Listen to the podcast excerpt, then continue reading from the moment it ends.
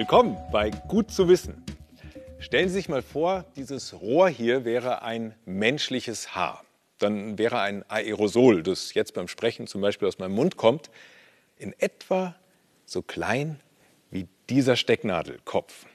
Aerosole sind verdammt klein und auch eine Maske kann sie nicht so richtig aufhalten.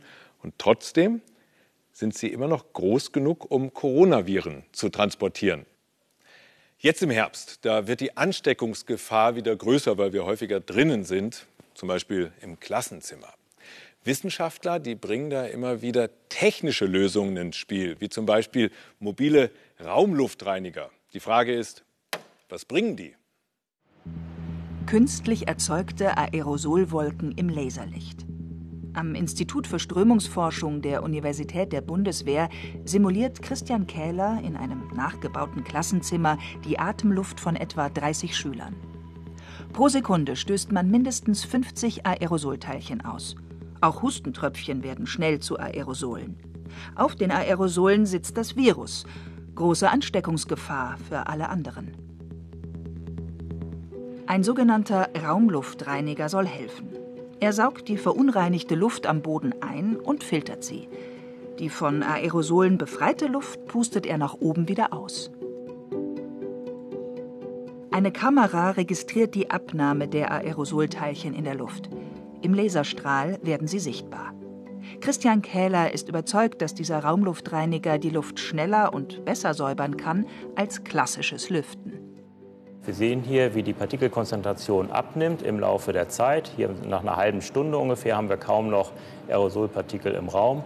Und gerade am Anfang haben wir eine sehr steile Abnahme. Das heißt, gerade am Anfang äh, ist es sehr effizient. Hier hinten wird es dann flach. Das heißt, ähm, man wird dann äh, vielleicht noch drei oder fünf Aerosolpartikel im Raum behalten, die man auch nie rausbekommt. Aber wichtig ist, dass man die Virenlast gerade am Anfang sehr effizient ähm, herunter bekommt. Und das schafft man mit diesen Geräten wunderbar.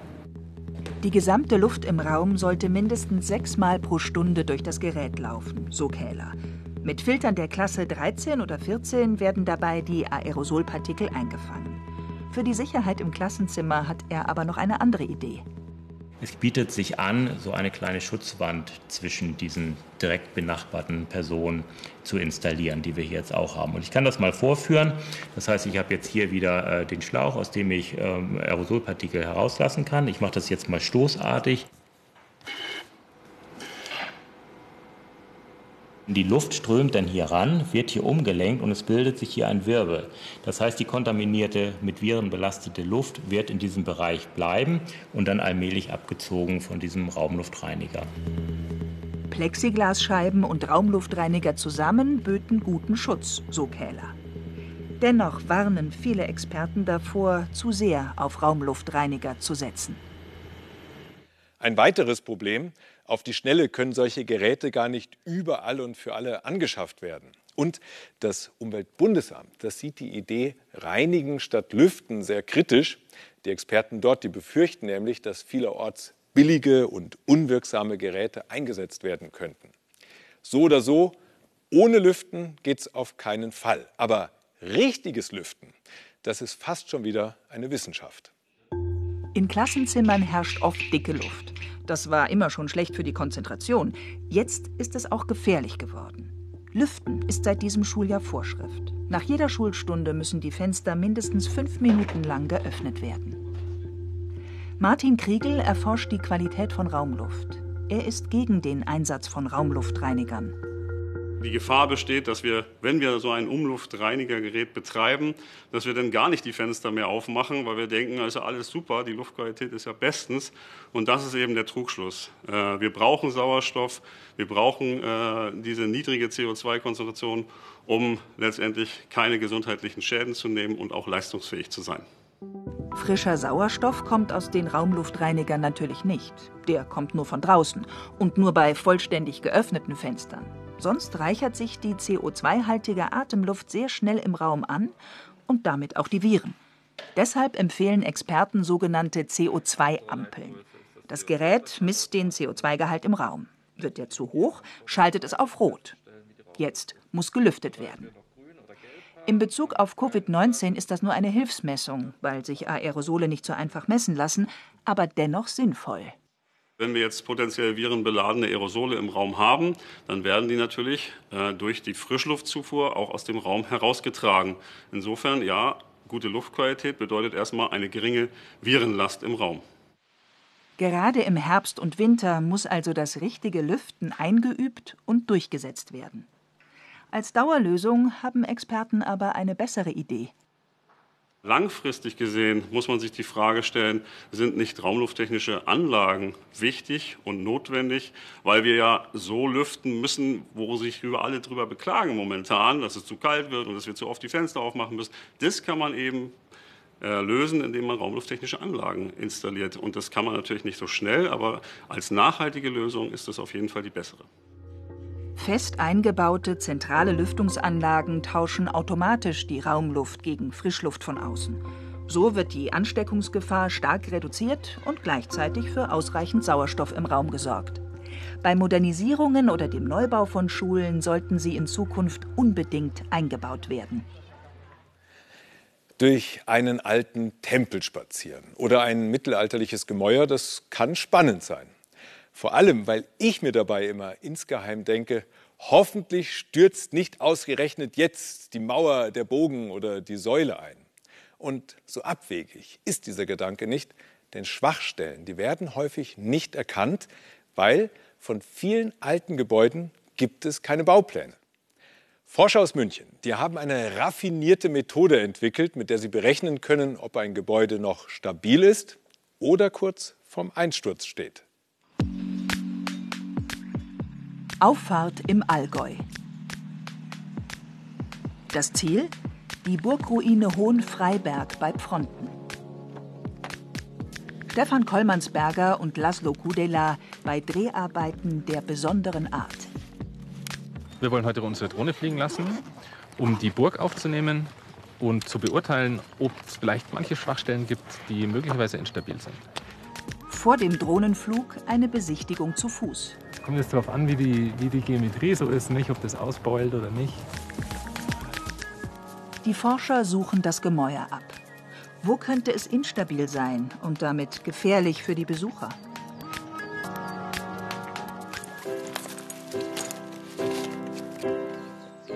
Jetzt kommt die Drohne zum Einsatz. Sie soll Fotos schießen, aus allen Richtungen.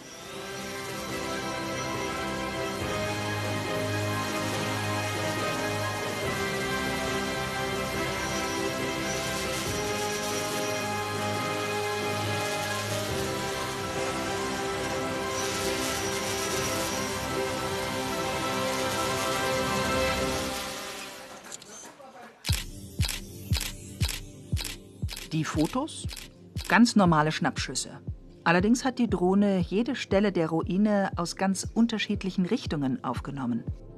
Und jetzt fliegt die Drohne hier aus dem einen Winkel und aus dem anderen Winkel nehmen wir denselben Bildpunkt auf. Und dort, wo sich diese zwei Blickrichtungen schneiden, ist dann der Punkt im Raum tatsächlich platziert. Wir machen das nicht nur für einen Punkt, sondern für aber Millionen Punkte.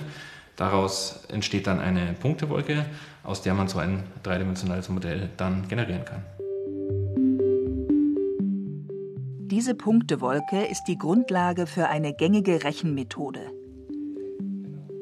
Mit ihr teilt man den Gegenstand ein, wie ein Puzzle, in kleine Stückchen, berechnet deren Eigenschaften und schließt aus der Summe auf das gesamte Bauteil. Die Münchner Forscher haben das Verfahren revolutioniert. Man nimmt Luft, baut die außen rum und dann hat man eine viel einfachere Struktur, die man auch wieder einfach in Würfel unterteilen kann. Und jedem Materialpunkt weist man jetzt die Eigenschaft zu, die er hat, nämlich Luft ist weich und das Gestein ist hart. Und durch diesen simplen Trick kann man dann auch sehr komplizierte Strukturen einfach darstellen. Die Forscher berechnen auch das Außenrum des Gegenstandes. Sie verpacken den Gegenstand sozusagen und berechnen den Übergang von der weichen Verpackung zum harten Material. Und das ist dann die Oberfläche des Gegenstandes. Mit der neuen Methode wollen sie auf die Festigkeit schließen. Weil wir, als wir hier durchgegangen sind. Untersuchungsobjekte der Wissenschaftler stehen auch woanders. Zum Beispiel in der Glyptothek in München. Statuen,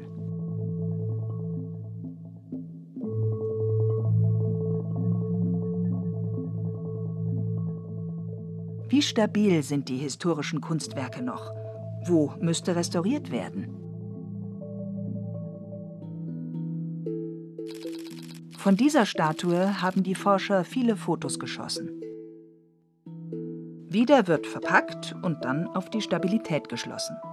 Die Problemzone, rot, liegt im Bereich der Fußfesseln. Die Idee der Forscher? Den Bildern unsichtbare Informationen entlocken. Man äh, kann natürlich einfach äh, sich das anschauen und äh, sich fragen, ob äh, so eine Statue noch hält oder stabil ist oder nicht. Aber wir wollen hineinschauen und die Philosophie ist wirklich mehr zu entdecken in dem Bild, als wie man mit bloßem Auge erkennen würde. Antike Stätten werden täglich von tausenden Touristen besichtigt. Instabile Torbögen und Säulen können da gefährlich werden. Ein antikes Bauwerk haben die Forscher schon vermessen können. Die Zisterne der türkischen Ayatekla-Basilika. Wieder die gleichen Arbeitsschritte. Punktewolke, Verpackung. In dem Gewölbe der Zisterne lassen sich so Kraftlinien erkennen. Das Ergebnis? Die Säulen sind zwar noch stabil, aber es gibt schon hohe Spannungen.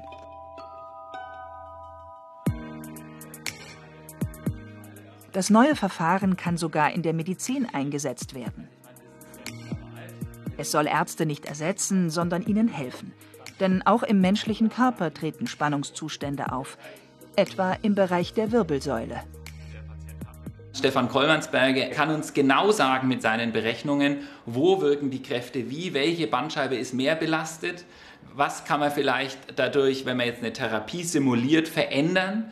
Das heißt, wie kann man die Bandscheibe für den Patienten entlasten und wie kann man ihm dann vielleicht auch die Schmerzen nehmen. Aber das ist eine Information, die sehen wir nie in den Bildern mit unseren bloßen Augen, sondern genau dafür brauchen wir diese Berechnungen der Biomechanik. Hier sieht man, wie stark die einzelnen Wirbelkörper belastet sind. Hilfe gibt es bei der Stabilisierung von Lendenwirbeln durch Schrauben. Noch vor der Operation können gefährliche Belastungen erkannt und sogar Brüche, hier rot, berechnet werden.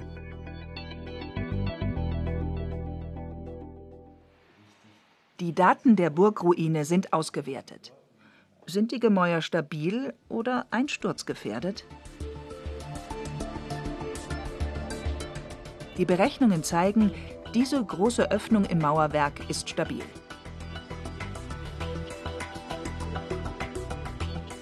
Auch hier können sie Entwarnung geben. Der Turm, der aussieht wie ein hohler Backenzahn, ist auch stabil.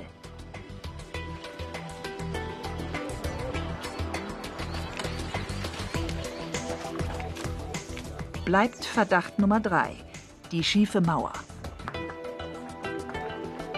Das ist schon schief sein. Das neigt sich.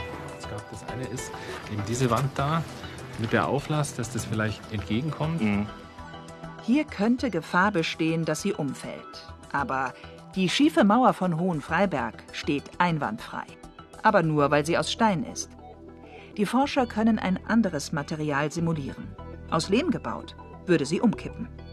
Wir haben uns das genau angeschaut und äh, gibt schon ein paar so Stellen, wo man meinen würde, dass möglicherweise die Stabilität gefährdet ist, aber das gesamte Bauwerk steht eigentlich da wie eine Eins. Äh, trotzdem interessant, das mal mit solchen neuen Methoden anschauen zu können.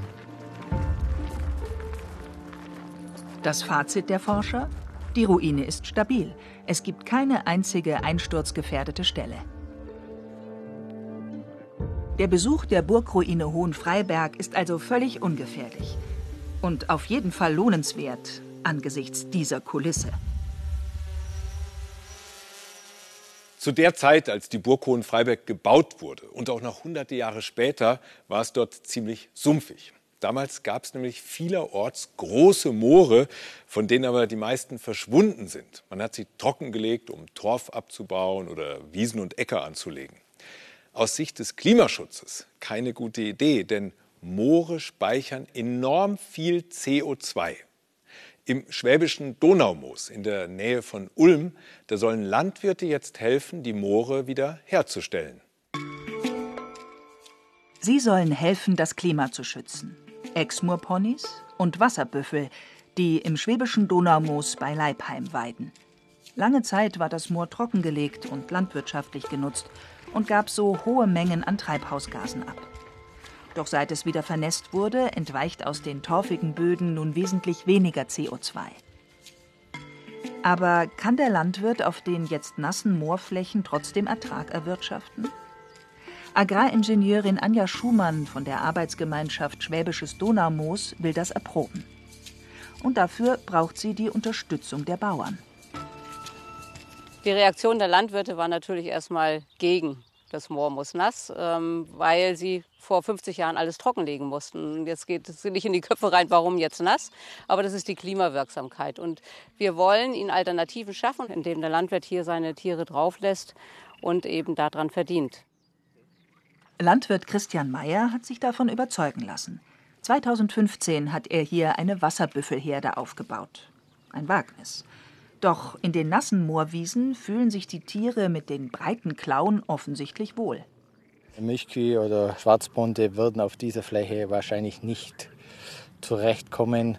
Wir haben mit den Wasserbüffeln gar keine Probleme. Die fressen die Flächen sehr gut ab. Das Fleisch lässt sich gut vermarkten. Man kann das mit einer normalen Rinderrasse nicht vergleichen.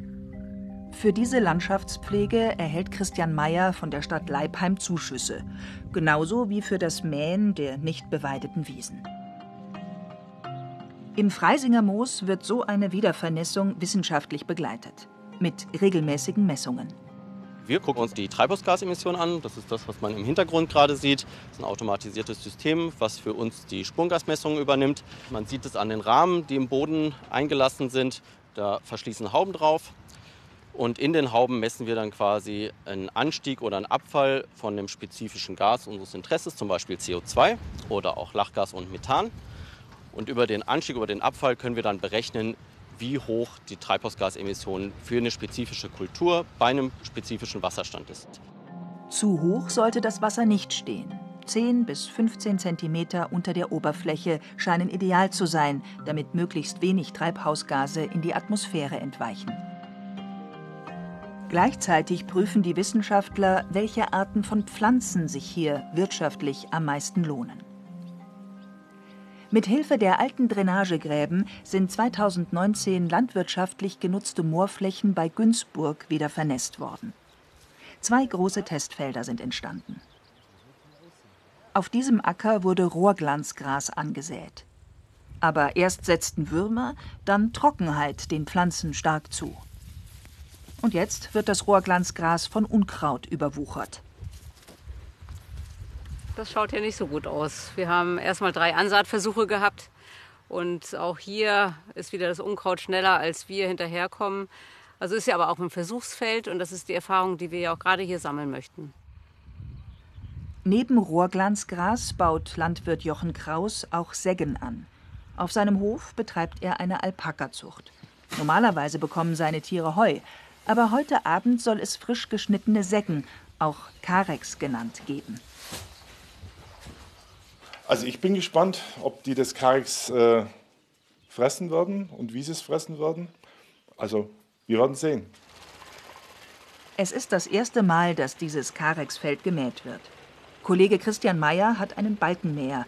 Der Schnitt läuft problemlos. Die Säcken wachsen gut auf dem nassen Boden. Daneben, ganz konventionell, steht Sommergetreide auf trockengelegtem Moorboden. Pro Hektar werden hier 20 Tonnen CO2 mehr freigesetzt. Das Ziel ist eben hier zu gucken, wo ist der Unterschied? Wie viel Ertragsverlust haben wir? Was kann man mit dem hier machen? Wie viel kann ich hier drüben ernten, um sagen zu können, so und so könnte es dann in der Zukunft aussehen? Noch weiß der Landwirt nicht, was die Ernte des Karexgrases ihm einbringen wird aber die Schilfgräser können vielfältig genutzt werden. Gras ist ja zum Fressen da, ist Grundnahrungsmittel für unsere Tiere. Das werden wir natürlich probieren. Ebenso für die Bakterien in Biogasanlagen, dass Energie damit erzeugt wird. Oder wir nutzen die thermisch, äh, insofern, dass wir Pellets herstellen oder eben als Dämmplatten, wie zum Beispiel diese hier. Äh, das ist jetzt eine Rohrkolben-Dämmplatte, die eine ganz tolle thermische Wirkung hat. Große Pläne. Doch alle Varianten müssen noch dem Praxistest unterzogen werden. Jochen Kraus ist erst einmal gespannt, ob seine Alpakas das recht harte, frische Karexgras fressen.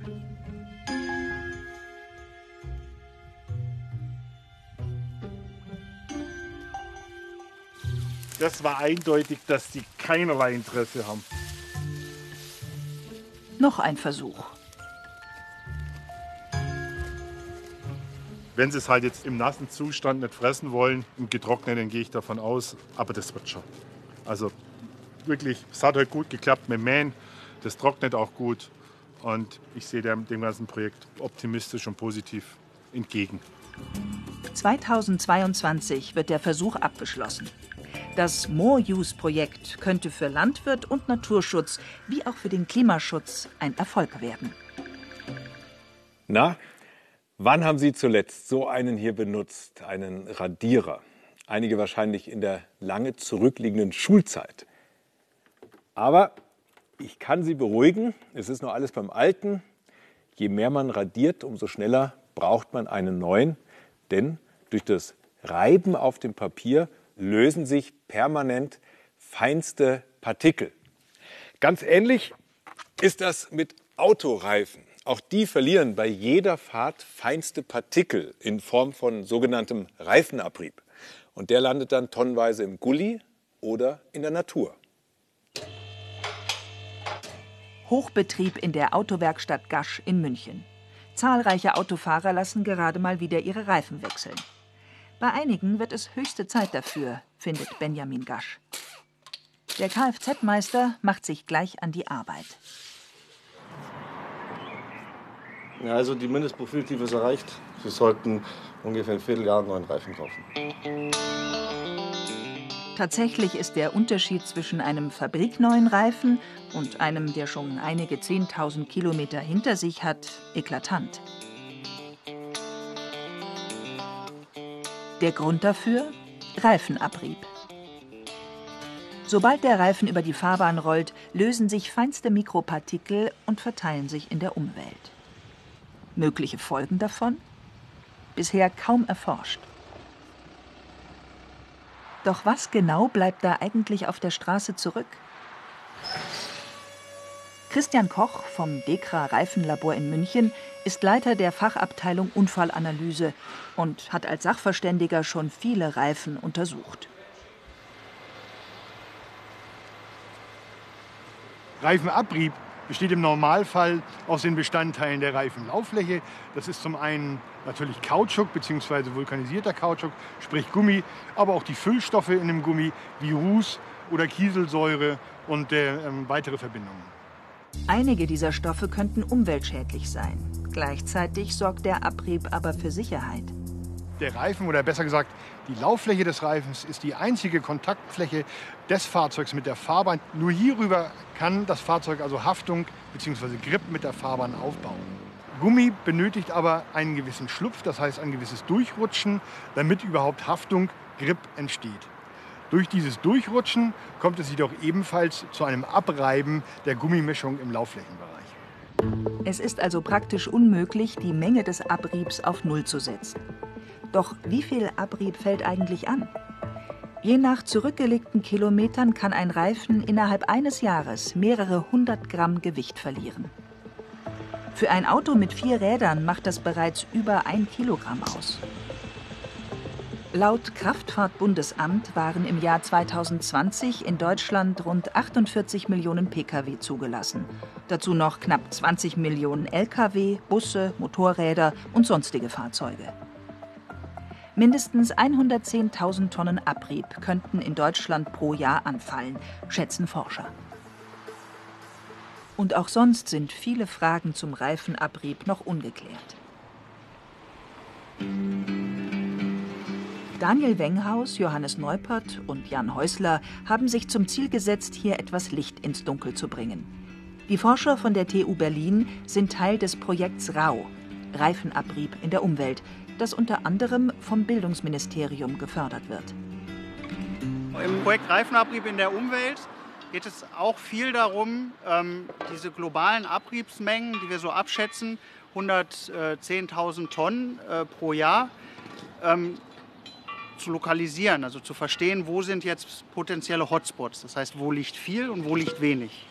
Dazu haben wir im Projekt äh, zehn unterschiedliche Messstellen definiert nach unterschiedlichen Belastungsszenarien. Also eine Ampel, ein Kreisel, ähm, eine Steigung, eine Gerade. An diesen Orten verfolgen die Forscher grundsätzlich zwei Ansätze, um Material für ihre Versuche zu gewinnen. Zum einen fegen sie die Straße, sammeln den Kehricht auf und analysieren die Probe, indem sie den Kehricht durch immer dichter werdende Siebe geben.